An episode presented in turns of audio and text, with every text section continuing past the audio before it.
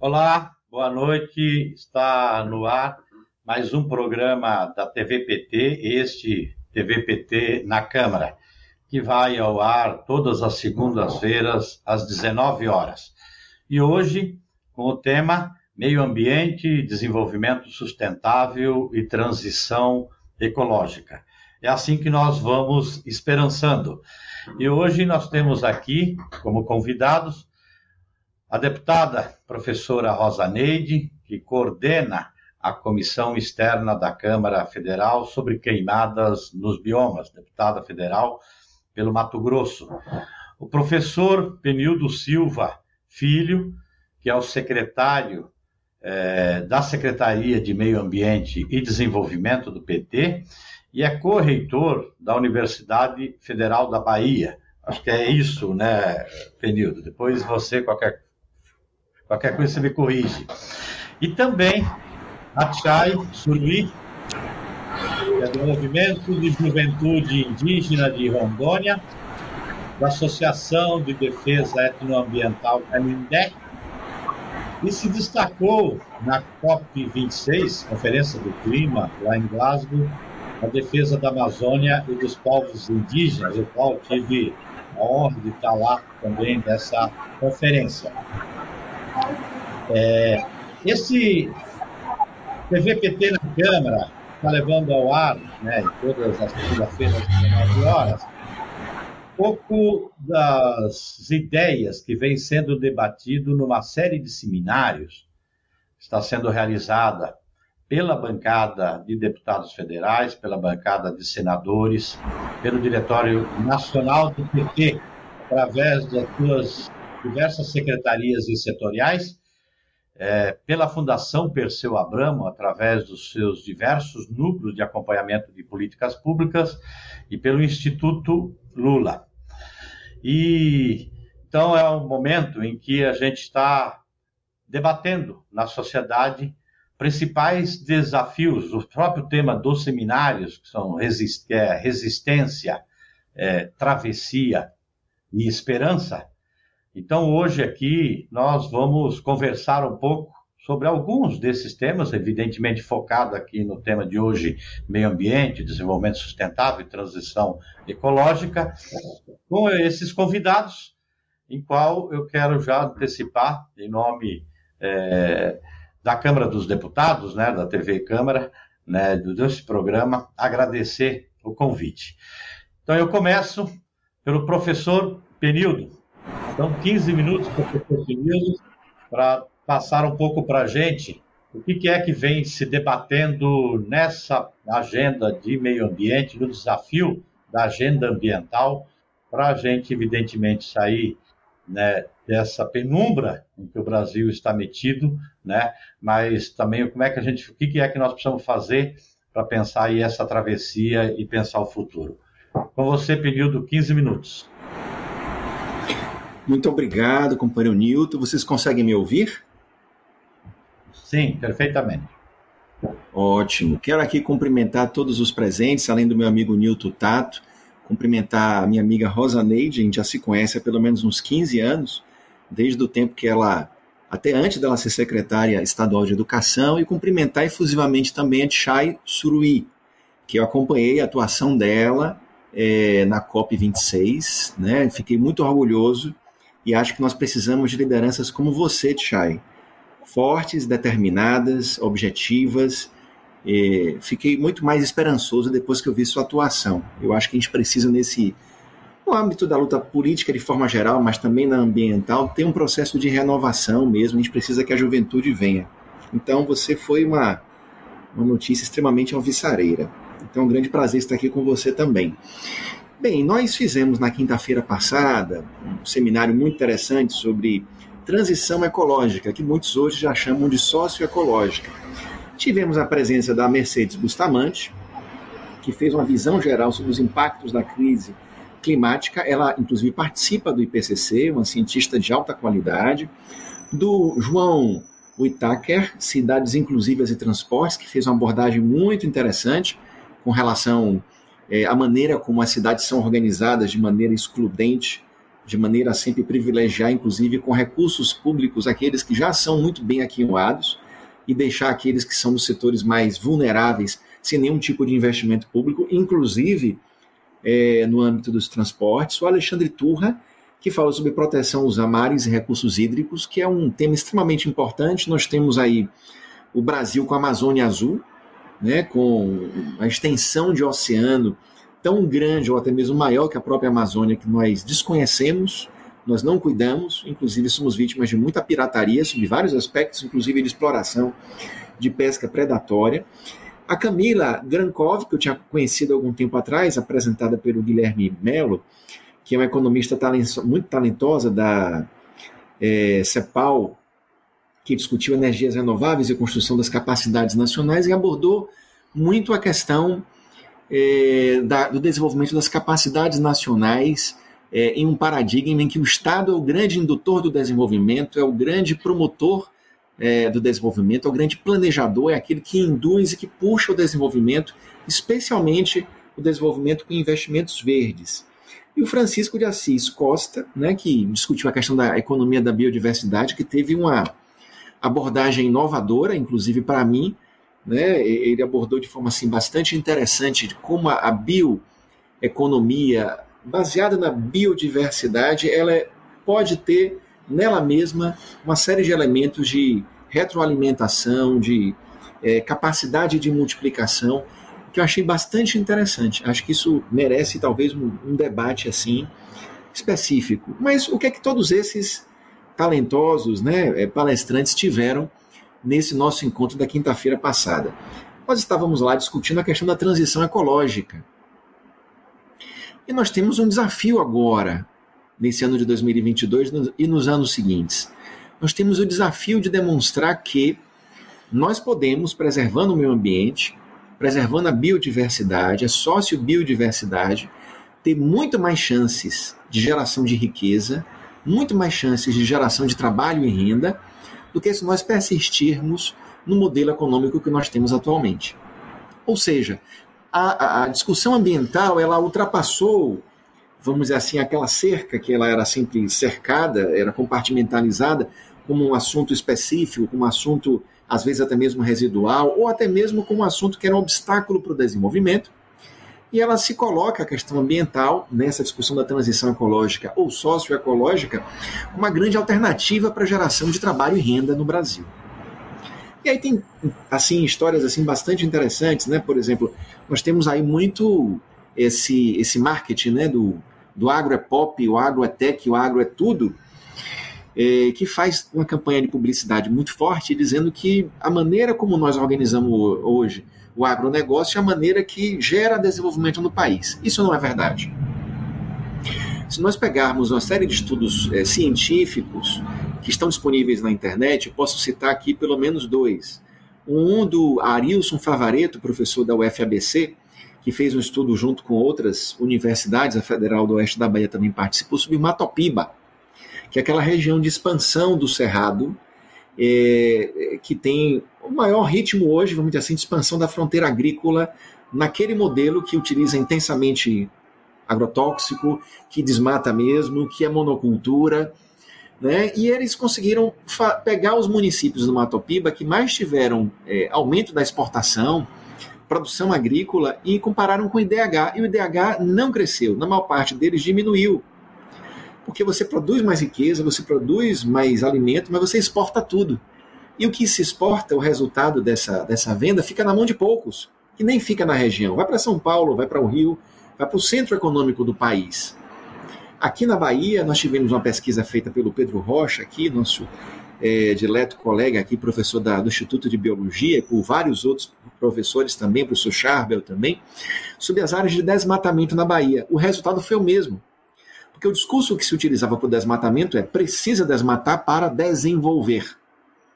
Precisa desmatar para criar empregos.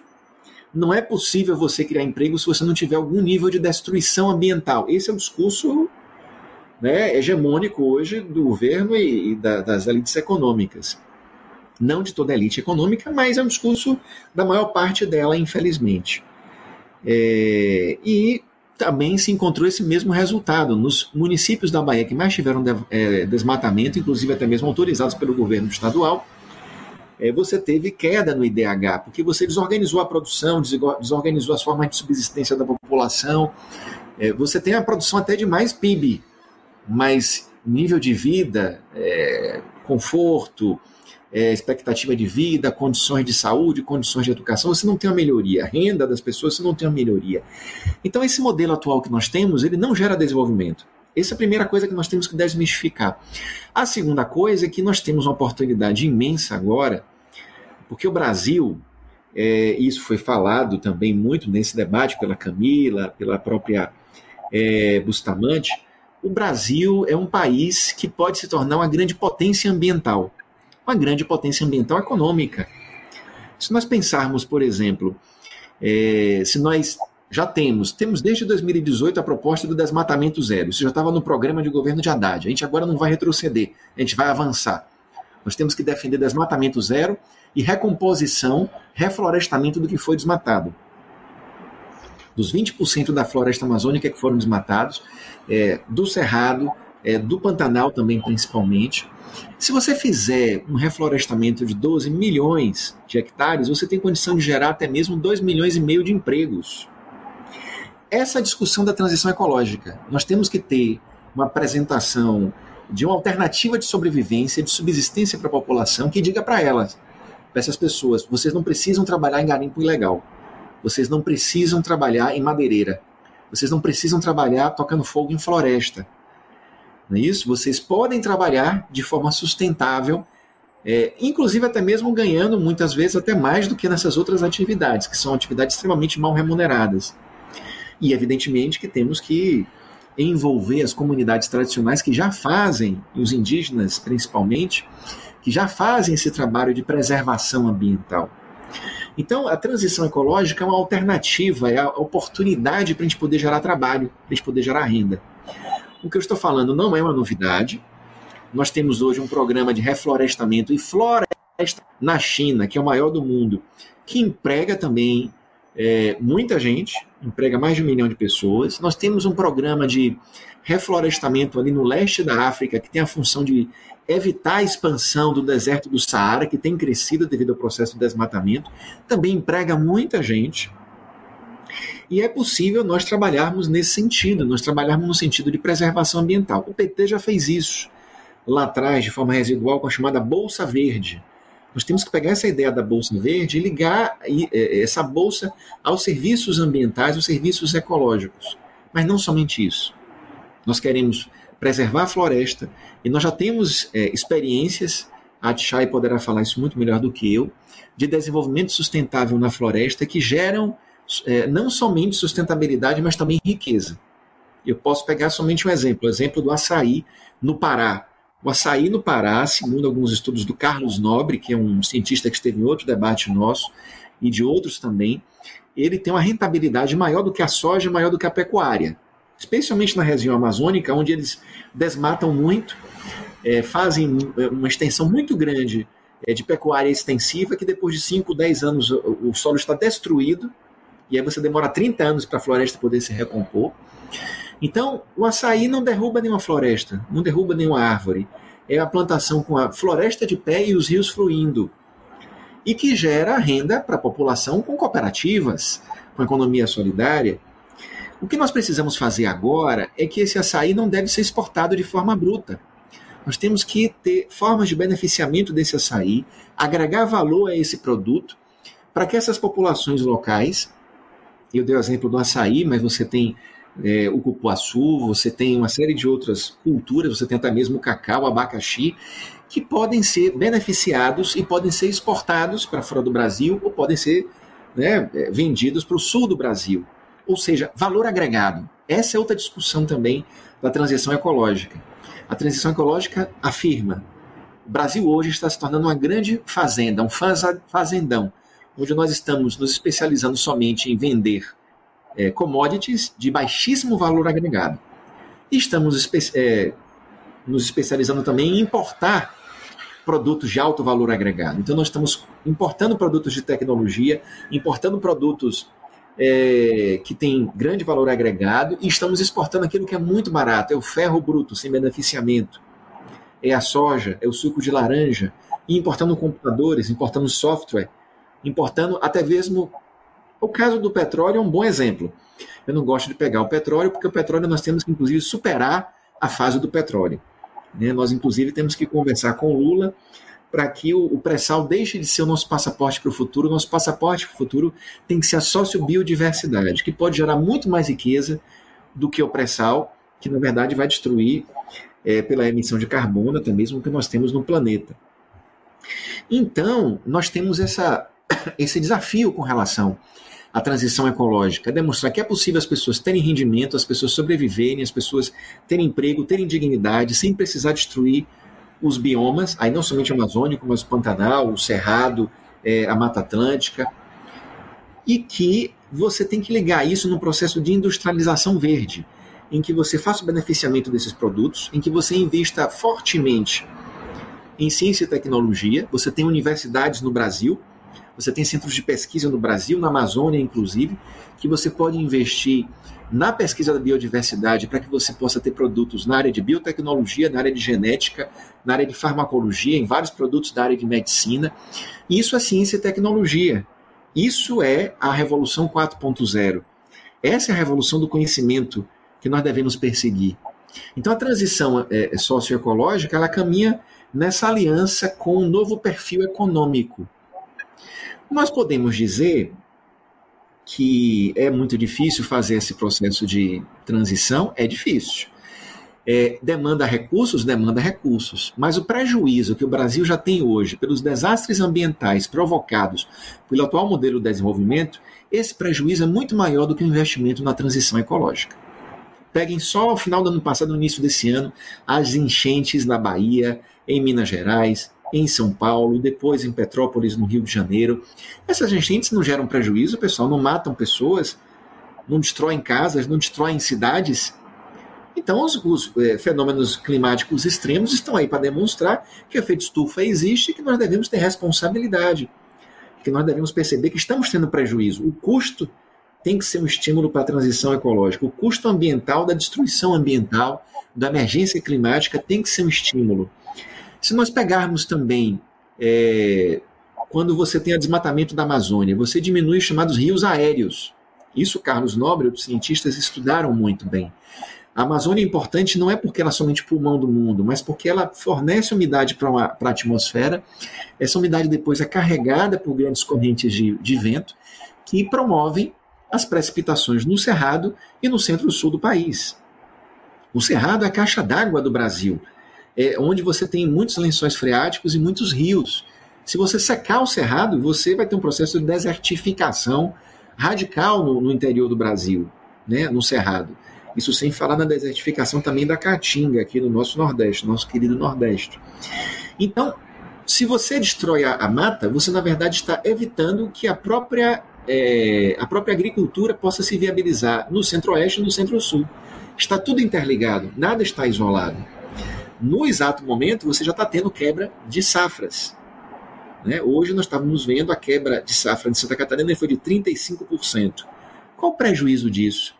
Segundo os órgãos noticiosos, foi de 2 bilhões e meio de reais. Então, de forma geral, para poder concluir, chegou o meu tempo, com o Peronilto Tato, é, é, isso, a transição ecológica, ela quer apresentar, ela apresenta uma alternativa de desenvolvimento mais eficiente, mais eficaz, com maior riqueza. Então, é um grande prazer é, estar aqui com vocês e vamos ao debate. Obrigado. Obrigado, professor Penildo. Eu quero, antes de passar e chamar a deputada Rosa Neide, é, só de comentar, porque aquilo que você levanta é, como potencialidade que a gente tem, é, dialoga muito com, talvez, os principais problemas que a gente tem hoje que é como matar a fome, né? como ter política pública para a gente, de novo, sair do mapa da fome. Lembra que o Brasil, né, todas as políticas adotadas pelo presidente Lula, é, lá no seu primeiro mandato, né, quando levou toda aquela mobilização da sociedade civil organizada, do Fome Zero, né, transformou em políticas públicas, e fez mais tarde o Brasil sair do mapa da fome. É, e um outro aspecto também, para quem está acompanhando a gente, que vem sentindo, que é o enfrentamento da carecia né, dos preços dos alimentos. E quando você fala aí, né, uma das ideias que você coloca aí, da, pensar em, em restauração de 12 milhões de hectares, que ao mesmo tempo gera emprego na, na coleta de semente, no processamento, né, no plantio, no monitoramento, né, e quando você faz isso, né, e é possível fazer isso nos diversos biomas, é necessário, inclusive, trabalhar isso no, nos diversos biomas. É, você, você trabalhar na perspectiva da agrofloresta, dependendo do local, você né, produz alimento, né, e alimento saudável para chegar na mesa das pessoas. Mas eu quero aqui, é, eu estou aqui, na verdade, como mediador, não é para ficar falando muito, então eu quero já convidar né, a nossa querida deputada Rosa Neide, que vem é, coordenando a, comissão externa da Câmara Federal sobre queimadas nos biomas. E eu quero aproveitar aqui, na verdade, deputada Rosa Neide, é, porque a gente vem assistindo aí um desmonte né, em todo o sistema nacional de meio ambiente, então, do ICMBio, é, do IBAMA, da FUNAI, né, do INCRA, e, e e aí a gente tem como consequência aumento de invasões de terras indígenas, quilombolas, terras públicas, e que aí vem aumento de violência, aumento de desmatamento, né, de queimadas, né, aquilo que, né, que eu acompanhei o seu belo trabalho na comissão, é, dali, inclusive, saíram várias ideias daquilo que é necessário fazer para a gente estancar, né, em especial o processo de desmatamento que é a principal fator, a principal contribuição, né, que o Brasil tem hoje nas emissões de gás de efeito estufa. Né? Então, quer dizer, a partir até, até dessa experiência que você vem coordenando, né, e nesse desafio aí da gente pensar um pouco o futuro, eu queria que você colocasse um pouco aqui, contribuísse um pouco aqui com, com esse debate aqui. Com você, deputada Rosaneide. Boa noite, boa noite, Penildo, boa noite, Chay, boa noite, companheiro Nilton Tato. Para mim é uma grande honra estar aqui com vocês. É um momento muito especial do nosso país, um momento especial para nos juntarmos, discutir políticas que pode ser levada a cabo de uma nova, um novo modelo de país e da reconstrução do nosso país. Quando o período trata da transição ecológica, e de tudo aquilo que a gente tem e pode ofertar para o mundo, e o Brasil, um dos países que mais tem potencial para essa transição, eu trago aqui, é, deputado Newton, as discussões e o trabalho que nós estamos fazendo na nossa comissão externa, que você é um grande parceiro, uma comissão que nasceu das discussões que tivemos sobre a questão das queimadas do Pantanal no estado de Mato Grosso e Mato Grosso do Sul, que nós tivemos é, visita em loco, nós tivemos um trabalho muito forte que começou pensando uma comissão externa sobre queimadas nos biomas e o foco naquele momento era o Pantanal de Mato Grosso e Mato Grosso do Sul. Mas nós ampliamos, discutimos através dessa comissão as queimadas nos biomas do Brasil como um todo, né? É, tanto em relação ao que foi feito, mas principalmente para indicar o que deve ser feito é, para evitar que novos desastres ocorram. Então, a gente conseguiu é, fazer as discussões numa linha de recomendações que foram aprovadas é, pela comissão. A gente teve alguns PLs encaminhados, né, já em tramitação. Nós tivemos a Política Nacional de Proteção aos Biomas contra as Queimadas, uma política que pode é, orientar o Brasil toda, todo com relação às queimadas, e essa política né, foi votada quase por unanimidade na Câmara. Estamos aguardando agora é, a votação no Senado para que a gente possa realmente pensar numa política, uma política que indica a transição ecológica nos biomas brasileiros, de acordo com a sua diversidade, os nossos biomas são diversos, e nesse sentido é, a gente tem orientações, uma política votada na Câmara no final do ano passado e que a gente teve um trabalho muito forte. E aí o deputado Newton Tato foi o grande parceiro nas negociações na frente parlamentar da agricultura, que muita gente defende queimar os nossos biomas e a gente pode avançar muito, muito nessa questão. Nós estamos vendo nesse momento a tramitação do PL 337, né?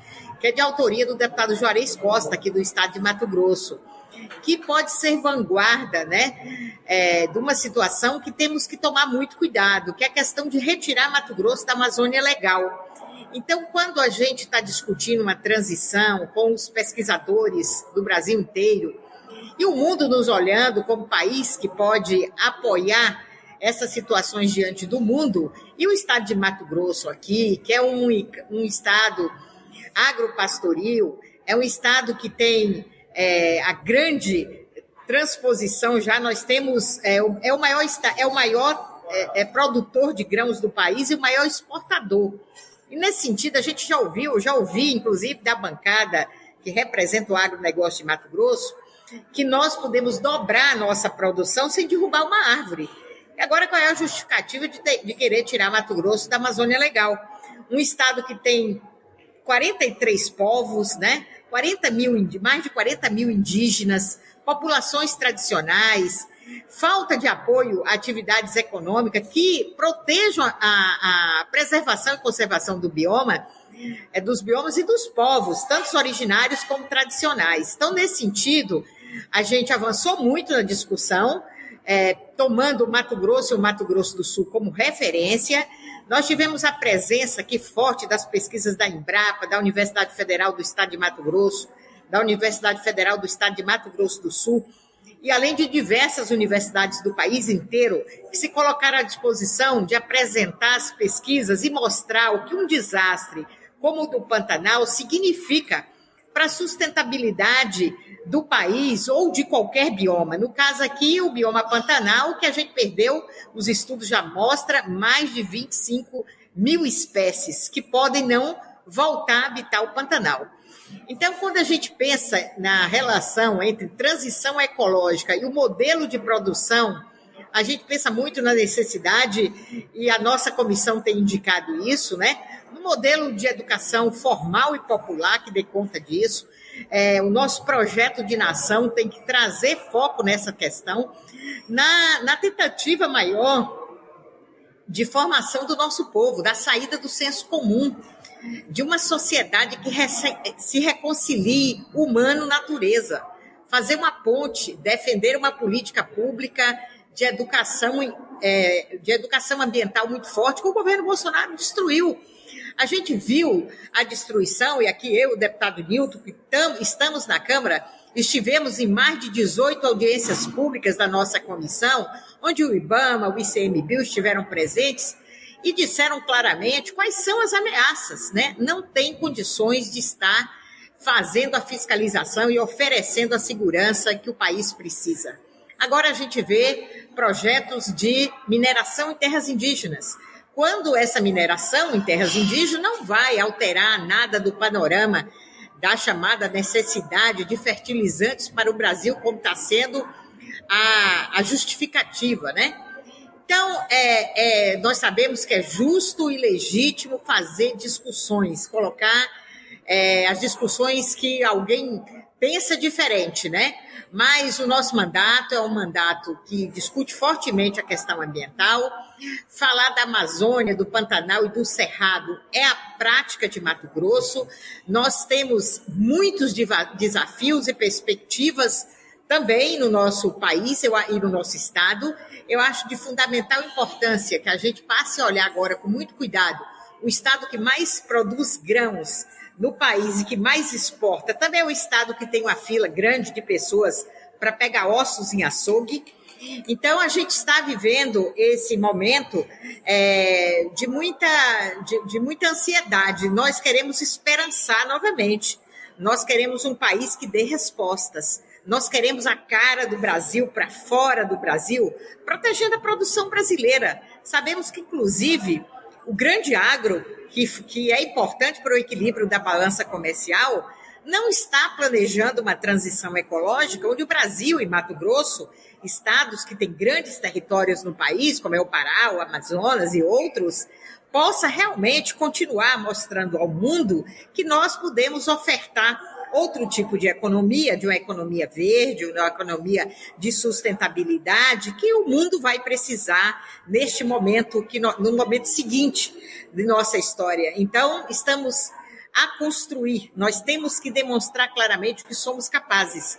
E por isso a nossa comissão, acho que indicou muito o relatório de 300 páginas, onde indica a educação popular e formal para mudança de consciência na transição ecológica e também projetos de lei que dê segurança à nação brasileira naquilo que ela precisa fazer. Então, nesse sentido, deputado Nilton, acho que a gente conseguiu, dentro da comissão, é, fazer um trabalho que dê respostas à diversidade dos biomas brasileiros da segurança com relação às queimadas. Nós temos já uma, uma, uma, demonstração clara de como deve ser o projeto de nação, caracterizado pela situação que nos encontramos e qual é o passo seguinte. Então, nós fizemos a denúncia, estamos a fazer os anúncios também. Há muita coisa que nós construímos e que estamos a construir. Quizá teremos a oportunidade de termos realmente o Brasil é, em transição ecológica num novo projeto de nação. Muito obrigada, é, deputado Nilton a Chay e o Penildo que estão aqui fazendo essa belíssima discussão. Muito obrigado, deputada Rosaneide, parabenizar pelo belo trabalho, né, competente de liderança à frente dessa comissão. E ali ficou muito bem patente isso que você acaba de dizer. Né? E esse é o desafio que está colocado para a gente. Na verdade, vão precisar reconstruir né, né, todo o sistema nacional de meio ambiente, todas as instituições. Tá? Acho que boa parte das consequências que a gente tem no aumento de violência, aumento de desmatamento, de invasões, aumento de queimadas, foi o desmonte né, do próprio programa de, de, de controle de, de monitoramento do desmatamento, né, o PPCDAN, tá? que, que é importante para quem está acompanhando aqui, né? Um dado que às vezes a gente e a mídia também não fala, mas a gente também não faz, acaba não divulgando muito, né? É, quando o Brasil conseguiu reduzir é, em 80% o desmatamento, acabou é, é, numa conta né, que desde, desde quando começou a discutir a necessidade da redução de emissões de gases de efeito estufa, nós tivemos a maior redução de gases de todos os países, do mundo todo, né, naquele período. Então, para ver a contribuição que o Brasil deu para o enfrentamento né, desse debate planetário.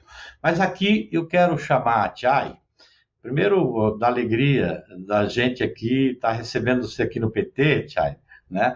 É, por tudo aquilo que você já representa. Quer dizer, tem uma leva aí de lideranças jovens indígenas que estão né, mexendo com o país inteiro, mexendo com o mundo todo. Mas colocar os dados aqui, a gente tem, e talvez a Chay tenha até dados mais é, exatos, é, as terras indígenas hoje são responsáveis pela proteção de 30% da biodiversidade. Tá? Acho que ao redor do mundo, quase 80%. É, tudo aquilo que o Penildo falou para a gente aí, né, da coisa da bioeconomia, do passaporte né, para o futuro do país, né, em outro patamar, né, é, passa, entendeu? Até para ver como é que você trabalha, né, a própria relação, né, da, e, né, e o uso adequado dessa, dessa biodiversidade, né? E mas vocês estão na berlinda, né? Porque também tem uma situação é, paralisados processos de marcação de terra indígenas, é, aumento é, de mais de 150% das invasões das terras indígenas. Todo mundo vem assistindo aí a situação dessas invasões com os garimpos, aumento da violência e ameaças com vários projetos de leis né, que estão tramitando dentro do Congresso Nacional. Na verdade, a própria instituição responsável pela implementação do direito que está colocado na Constituição, né, a FUNAI, ela foi meio que foi tomada, tomada para um projeto de destruição dos territórios e dos povos. Enfim, Chay, está com você aí para colocar um pouco né, para a gente, quer dizer, todo mundo está um pouco a par do quadro da situação, né?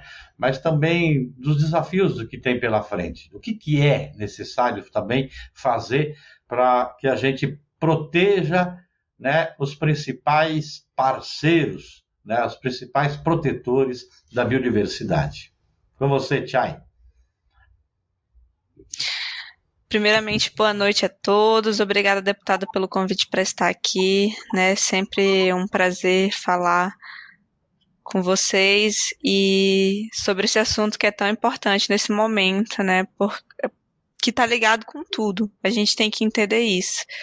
E eu acho que, né, para resumir muito bem as falas anteriores, o que foi dito é que a floresta vale muito mais em pé do que derrubada. E a gente precisa, né, como o Brasil, entender isso, né, entender a importância daquilo que a gente tem de mais precioso, né, que é a nossa floresta amazônica, que são nossas florestas, e que como elas em pé podem né, valer muito mais para o Brasil. O Brasil sempre foi protagonista no mundo quando a gente vai falar da questão do meio ambiente. E agora o Brasil, na verdade, se coloca como vilão né, nessa questão, quando o mundo inteiro está falando sobre mudanças climáticas, quando, o mundo inteiro está falando sobre né, a importância da gente reverter essa crise que a gente já está passando e que a gente já está sentindo as consequências, como a gente pode ver em Minas Gerais, em Petrópolis, na Bahia e aqui nas terras indígenas também, porque aqui também a gente já consegue né, sentir a consequência dessa crise com enchentes, com o alagamento das nossas estradas, com as nossas roças, ou seja, nossa segurança alimentar prejudicada, quando está muito mais quente aqui para quem vive da Amazônia e muitos outros é, fenômenos climáticos que a gente nunca viu antes e que a minha geração para frente vai ver muito mais do que a geração da minha mãe, dos meus pais, por exemplo. Então, tá todo mundo falando disso e o Brasil prometeu isso também lá na COP, né? Prometeu que acabaria com o desmatamento até 2028. Só que o que a gente vê aqui no Brasil é, na verdade, o contrário. A, a gente está vendo um ataque aos povos indígenas e ao meio ambiente como nunca antes na história. Né? É realmente um projeto de governo, um projeto de destruição, o que a gente está passando inclusive por via do legislativo, né? Quem está aí na Câmara sabe muito melhor todos os projetos de lei, PL 191, PL 490, PL da grilagem e todo esse pacote da destruição, mesmo que está sendo votado e que está passando muitas vezes na nossa Câmara. A gente está vendo aí tese do marco temporal, a gente consegue ver o enfraquecimento dos órgãos ambientais, o enfraquecimento da nossa própria legislação ambiental, né, como o exemplo do licenciamento ambiental que passou na Câmara e agora está para ser votado no Senado. Então, o que a gente está vendo é realmente um ataque ao meio ambiente. E isso já está tendo consequências não só para a gente, mas para todo mundo. É o que eu digo, né? É, com certeza, o que afeta os povos indígenas afetará a todos e já está afetando. Então a gente deveria, na verdade, apoiar a luta do, de como foi dito aqui, daqueles que estão na linha de frente, né, pela preservação do nosso meio ambiente e não atacar como a gente está fazendo nesse governo, né? Não atacar os povos indígenas, não atacar os seus direitos, não querer acabar com os territórios indígenas que, como foi dito aqui, são sim quem mais preservam a floresta. E isso não é uma coisa que eu estou né, inventando, que eu tô tirei da minha cabeça. Se qualquer um agora abrir o mapa satelital, vai ver que tem floresta em pé, onde há a presença dos povos indígenas. Então, qual que é o caminho correto a se seguir, se não é demarcar cada vez mais as terras indígenas? Talvez assim a gente também né, consiga contornar um pouco essa crise. E aí, quando a gente vai falar de transição justa, a gente vai falar exatamente de não deixar ninguém para trás. Hoje, falar de mudanças climáticas é principalmente falar das pessoas, que estão sendo mais afetadas. É falar dos povos indígenas que estão na linha de frente dessa luta e que estão mais contribuindo né, com essa luta, como a gente está falando aqui, por exemplo, que é as terras indígenas, elas protegem mais que as unidades de conservação. Então, a gente está. E também são quem menos polui, quem menos contribui para essa crise, né, apesar de estar na linha de frente. E aí, falar de transição justa é falar disso, de não deixar ninguém para trás. E quando a gente vai falar disso, né, como eu citei no meu discurso da COP, nós temos as ideias, é, né, parafraseando o grande Ailton Krenak, nós temos as ideias para adiar o fim do mundo. E falar de transição justa é também falar disso. Falar de como a gente não está olhando para as soluções que, inclusive, já existem né, dentro dos territórios indígenas, e não só dentro dos territórios indígenas, mas em outras comunidades que vivem da floresta, né, os quilombolas, os extrativistas, os ribeirinhos, que mostram que é possível sim viver em harmonia com a natureza e que é possível sim uh, ter qualidade de vida sem destruir, que a natureza vale muito mais em pé do que derrubada, como a gente está falando aqui. E essas soluções elas podem ser vistas dentro dos nossos territórios, como por exemplo o deputado citou aí, né, os sistemas agroflorestais. Dentro do meu território, Paité Suruí, a gente já vem colocando isso em prática, né, os SAFs. Assim como também a gente já trabalha há muito tempo, né? Assim como a gente está falando, os povos indígenas estão falando dessas soluções, a gente também está milenarmente falando, né, que destruir a natureza alguma hora ia ter uma consequência. E essa consequência já chegou. Milenarmente a gente está falando de crise climática. E agora a gente está falando que essas soluções existem e que elas estão dentro dos territórios. E a gente já sabe isso há um tempo. Então, o povo suruí, há alguns anos, já trabalha com reflorestamento também. Porque no momento que a gente se encontra, a gente está num ponto de que não só basta proteger, mas a gente tem que devolver para a floresta aquilo que a gente tirou dela. Né? Então a gente precisa reflorestar, sim. É falar, por exemplo, que a gente também faz um café de forma sustentável, né? Respeito, fazendo com, café com SAF, respeitando a natureza, fazendo um café orgânico, né, que leve realmente comida de qualidade para as pessoas, não só para a nossa comunidade, mas para todo o Brasil, e não fazendo o que esse governo está fazendo, que é querer colocar cada vez mais veneno na comida do povo, com agrotóxico e ainda querendo chamar de outro nome. A gente está falando, por exemplo, que lá no Suruí, onde a gente começa o nosso bioturismo, ecoturismo, né, onde a gente fala, olha que a gente consegue cuidar e preservar e mesmo assim lucrar com isso, mesmo assim ter renda e levar renda para essas populações que estão fazendo a proteção desse território de forma sustentável, sem destruir. Então, é, falar de transição justa é também falar, né, por exemplo, da riqueza que a gente está perdendo, que está dentro dessas florestas, quando a gente vai falar das medicinas, quando a gente vai falar de outras coisas mesmo. Esses dias eu estava usando o shampoo é, tradicional do meu povo, né? Que é uma planta, que é um cosmético e que a gente muitas vezes não olha. Sem contar, né, as outras é, milhares de soluções que os povos indígenas têm, além da nossa visão de mundo mesmo, uma visão comunitária, né, que quer é, qualidade de vida para todos, que luta contra as desigualdades sociais, né, porque quando eu fui para a COP, depois da minha fala, um ministro né, do meio ambiente falou que onde há floresta, há pobreza.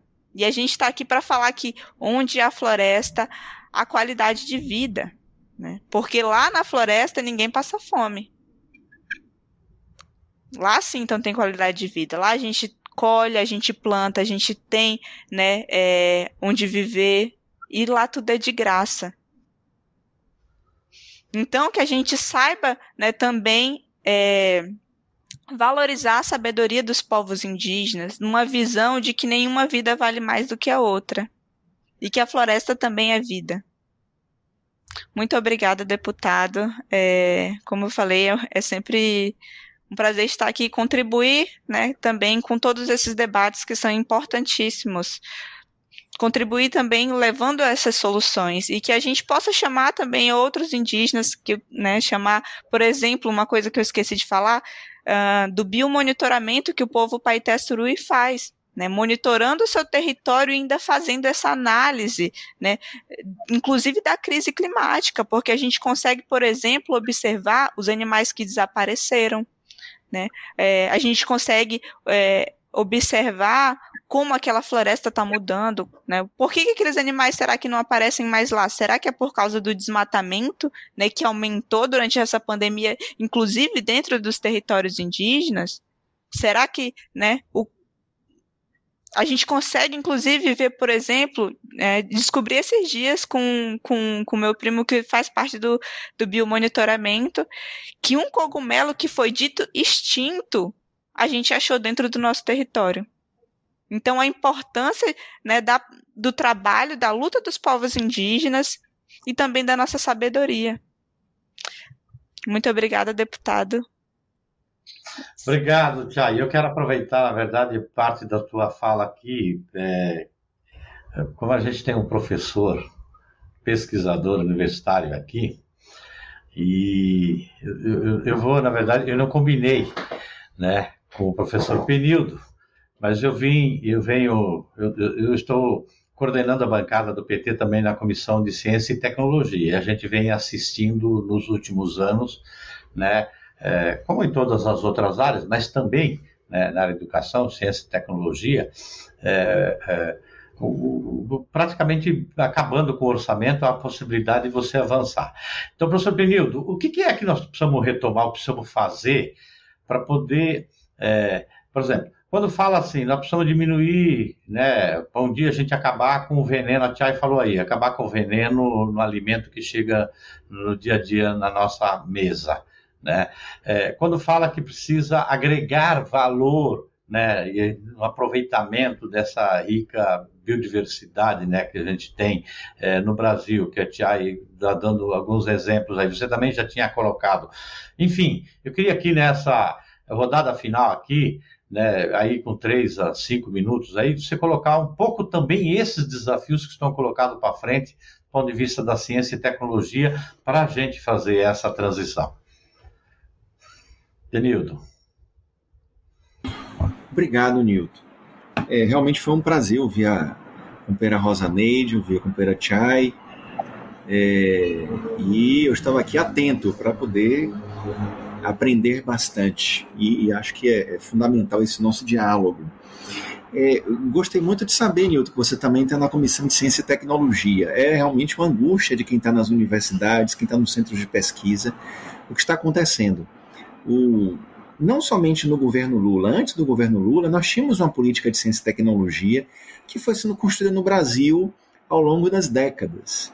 Né? Não há como negar que, mesmo no regime militar, nós tivemos investimento nas universidades, a reforma universitária foi no contexto de autoritarismo, mas ela é, também teve uma expansão dos cursos universitários, dos centros de pesquisa, da pós-graduação. E os governos Lula e Dilma é quem mais são, foram os governos que mais impulsionaram essa política de ciência e tecnologia, tanto do ponto de vista quantitativo, é, de orçamento, tanto para é, CNPq, quanto CAPES, quanto Ministério da Educação, universidades federais, institutos federais, como também do ponto de vista qualitativo, no sentido de estimular, através de editais, uma série de é, iniciativas, uma série de linhas de pesquisa. Então, nós tínhamos efetivamente uma política de ciência e tecnologia, e hoje nós não temos. Então, é, é fundamental mesmo a gente fazer esse debate. Isso tem tudo a ver com a transição socioecológica que a transição socioecológica só se viabiliza através de um grande investimento na política de ciência e tecnologia. Nós precisamos ter uma política que seja quantitativa, quantitativamente é, superior, ou seja, que tenha muito mais orçamento, e qualitativamente distinta, ou seja, temos que. Vou dar um exemplo: a questão das agroflorestas. Nós temos que ter um investimento é muito pesado nessa questão da pesquisa nas agroflorestas. Já temos muita experiência dos movimentos sociais, temos muita experiência nas universidades, temos muita experiência na Embrapa, que durante os governos de Lula e Dilma tiveram a oportunidade de desenvolver uma tecnologia muito grande. dia 10 de março, a gente fez até um debate com o Eduardo Assad, que veio da Embrapa. Eu fiquei impressionado com a tecnologia, com o conhecimento que o pessoal já tem lá. E ele estudar mais a questão do cerrado. Né? E, e, ele apresentou uma série de alternativas de como você pode ter uma produção econômica sustentável no cerrado sem precisar destruir o cerrado. Então nós precisamos de uma política de ciência e tecnologia para poder é, viabilizar a transição socioecológica. Ela só, só existe através disso. O problema é que o nosso modelo aqui, eu estava lembrando o Brasil, né? O nome Brasil vem de pau-brasil. A gente começou como é, nossos territórios foram ocupados pelos europeus. Aqui não houve descoberta do Brasil, houve na verdade ocupação e genocídio é, no Brasil. E começou com um processo de extrativismo, ou seja, você tem que tirar o máximo, o mais rápido possível. É, tanto é que o pau-brasil quase que foi extinto. Hoje em dia, em alguns lugares as pessoas preservam porque tem a, ver com a origem do nome do nosso país. E isso um pouco é, demonstra como é que nós nos constituímos como nação. O ciclo da cana-de-açúcar, agroexportação, baseado na escravidão, né? o ciclo do ouro, mineração, extrativismo. E nós estamos voltando a ser uma grande colônia de extrativismo, seja vegetal, seja animal, seja mineral. Né? Nós temos aí esse problema e nós temos que mudar esse modelo. Agora nós vamos ter que mudar também a nossa própria nosso próprio projeto de nação. Aí eu acho que a transição ecológica e a ciência e tecnologia demandam um novo projeto de nação. 2022 não vai ser um ano que nós vamos discutir somente uma eleição. Nós vamos discutir um projeto de sociedade que vai ter repercussão nas próximas décadas.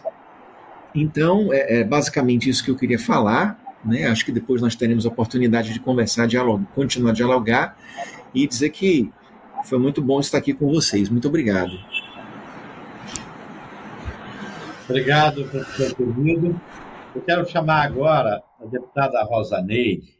Ela é, é professora, tá? E tudo isso, que é importante também a gente, que é um outro dado que o professor Fernando Haddad, é, esse dia até alertou, é, tá em função da pandemia, mas também de várias coisas que nós perdemos aí nos últimos anos, e a gente vinha no enfrentamento, estou falando do Brasil, vinha no enfrentamento para enfrentar o analfabetismo, tá? É, nós vamos então, aumentar, né, como consequência né, da pandemia e também das políticas de destruição, né, toda a área da educação, é, nós vamos aumentar né, o número de analfabetos, tá? É um outro problema sério. E para a gente, é, deputada Rosa Neide, né, é, o desafio da gente incorporar a agenda ambiental no centro né, do conjunto das políticas públicas, para né, pensando aí no desafio de enfrentamento das mudanças climáticas, ela passa necessariamente por fortalecimento da educação. Né?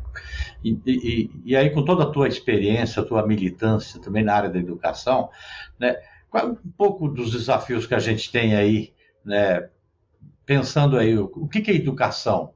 Como que a educação pode contribuir né, para a gente enfrentar né, o desafio aí da transição ecológica? Rosa. Deputado Nilton, é, eu queria assim fazer um cumprimento especial, especial a Chay, que a Chay é praticamente conterrânea aqui, né, Chay? A família da Chay está aqui no Mato Grosso, o povo suruí aqui na divisa Mato Grosso com Rondônia, tenho muito contato com eles, viu, Chay? É, é, tem é, ido lá à aldeia, conversado com as pessoas, é, estando próximo deles. Então, assim, é um, é, é um pessoal que faz a diferença aqui no estado de Mato Grosso, é um grande exemplo de transição ecológica, com café, com cacau.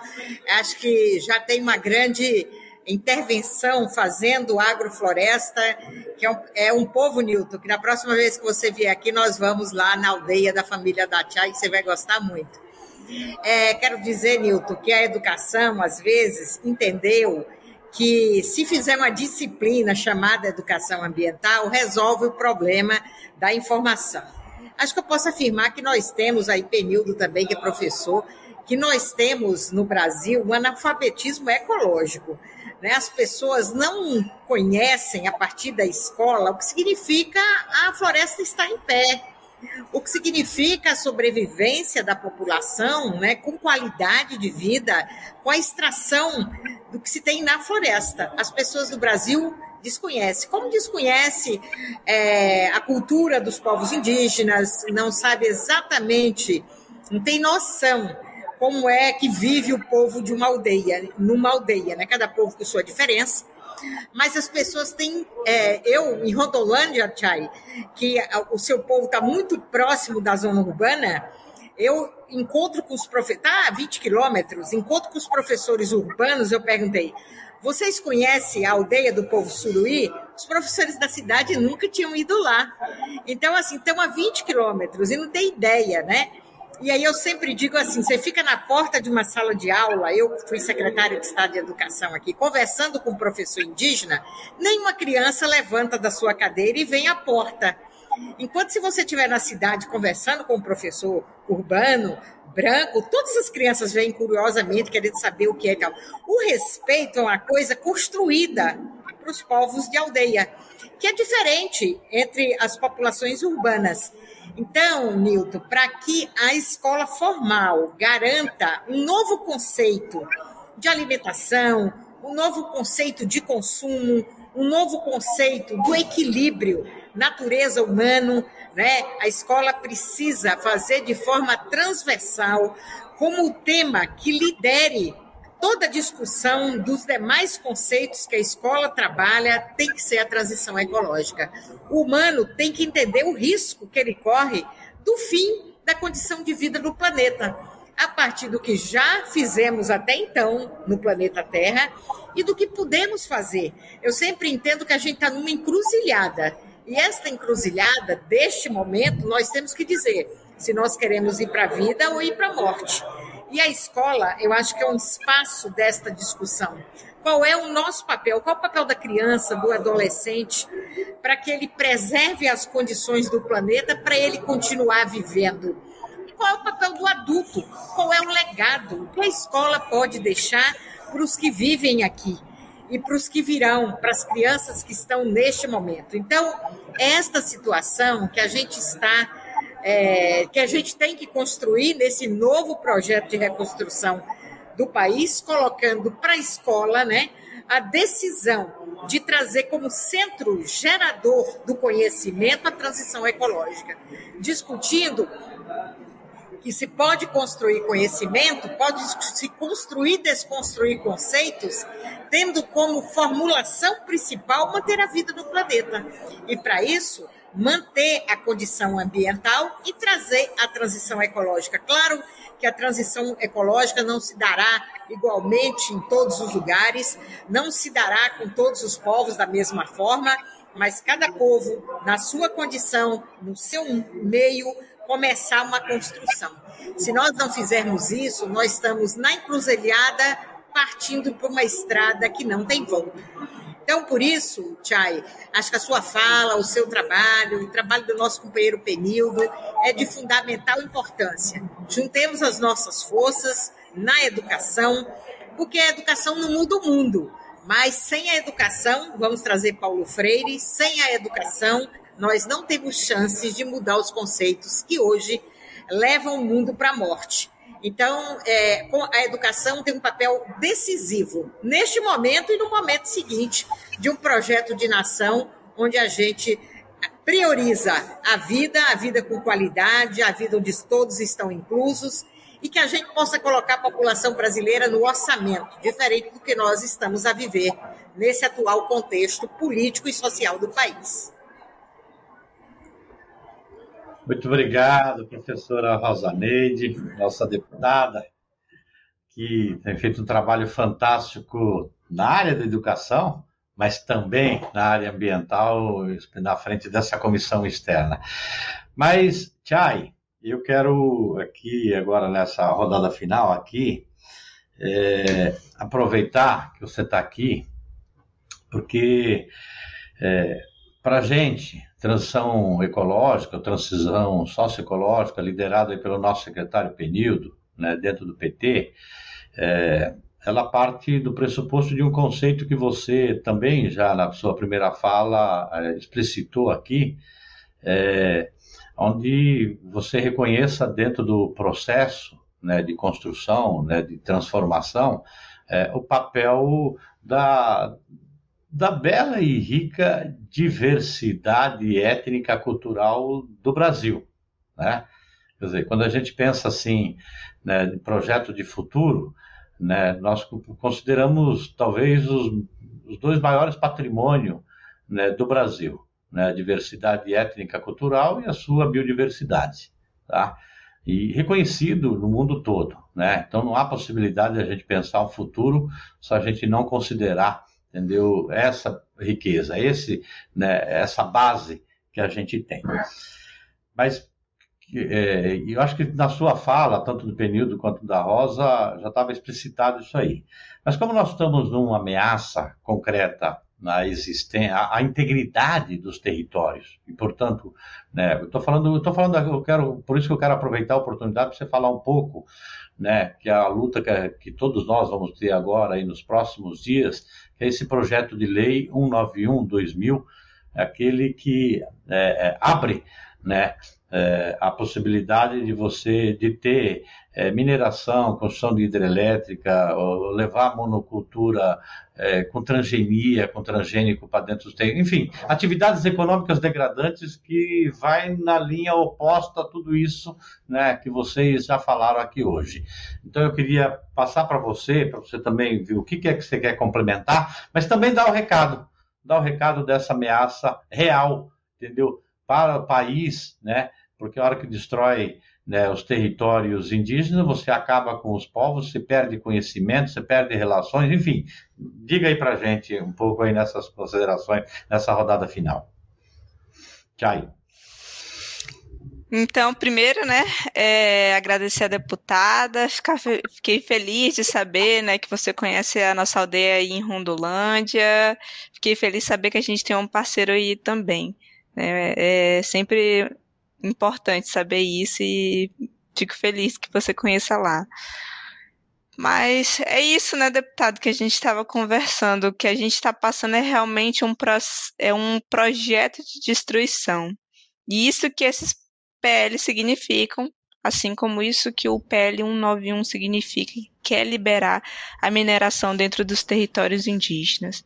Significa o real genocídio dos povos e agora, né, o que a gente pode chamar de ecocídio também, que é a destruição não só né, dos nossos povos, das nossas comunidades, mas de toda a nossa floresta e de todo aquele ecossistema, de toda essa riqueza que a gente estava falando antes, que a gente está perdendo, seja medicinal, seja das florestas, né, seja da sabedoria dos povos. Uh, e é isso que esses projetos significam. Como, por exemplo, não sei se vocês chegaram a ver, mas as mulheres Munduruku, do povo Munduruku, já se posicionaram dizendo que não querem mais ter filhos por causa do garimpo, por causa do mercúrio, né? Porque o mercúrio deixa a nossa população doente. E não só a nossa população, mas envenena nossos rios, né, envenena, destrói toda a nossa floresta. A gente tem agora a população de, acho que é de Santarém, mais de 70% contaminada pelo mercúrio.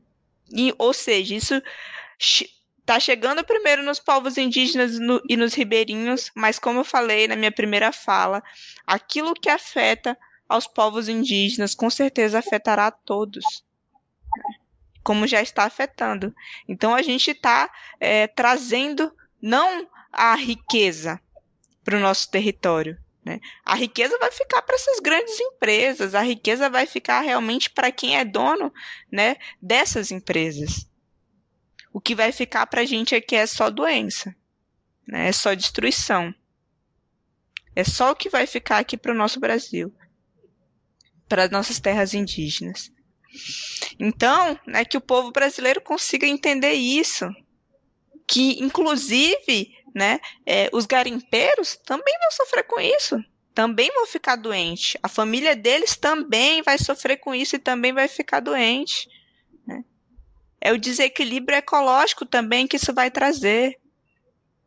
Que a gente estava falando do IPCC aqui, é exatamente isso. A Amazônia, de tanta destruição, já não vai conseguir fazer o trabalho dela de reter o carbono como antes. Se a gente não é, parar de destruir como a gente está destruindo, começar a proteger, como eu falei, começar inclusive a devolver para ela aquilo que a gente está tirando dela. Então, mineração significa a nossa destruição. Pelo menos significa a destruição de, dos povos originários, né, que estão aqui desde a invasão, né, bem lembrado, desde a invasão, protegendo a floresta, dizendo, né, da importância da floresta e de como ela vale muito mais em pé. E que a gente consiga então construir colocar o meio ambiente, colocar a situação climática, né, colocar a transição justa, não como um projeto de governo, né, mas como algo suprapartidário mesmo, de como a deputada falou, pensar num projeto de vida para o nosso país. Né? Então eu acho que é isso. Obrigada mais uma vez pelo convite. Obrigado, Chay. Obrigado, Penildo. Obrigado, deputada Rosaneide. Nós estamos chegando aqui no final de mais é, um TVPT na Câmara.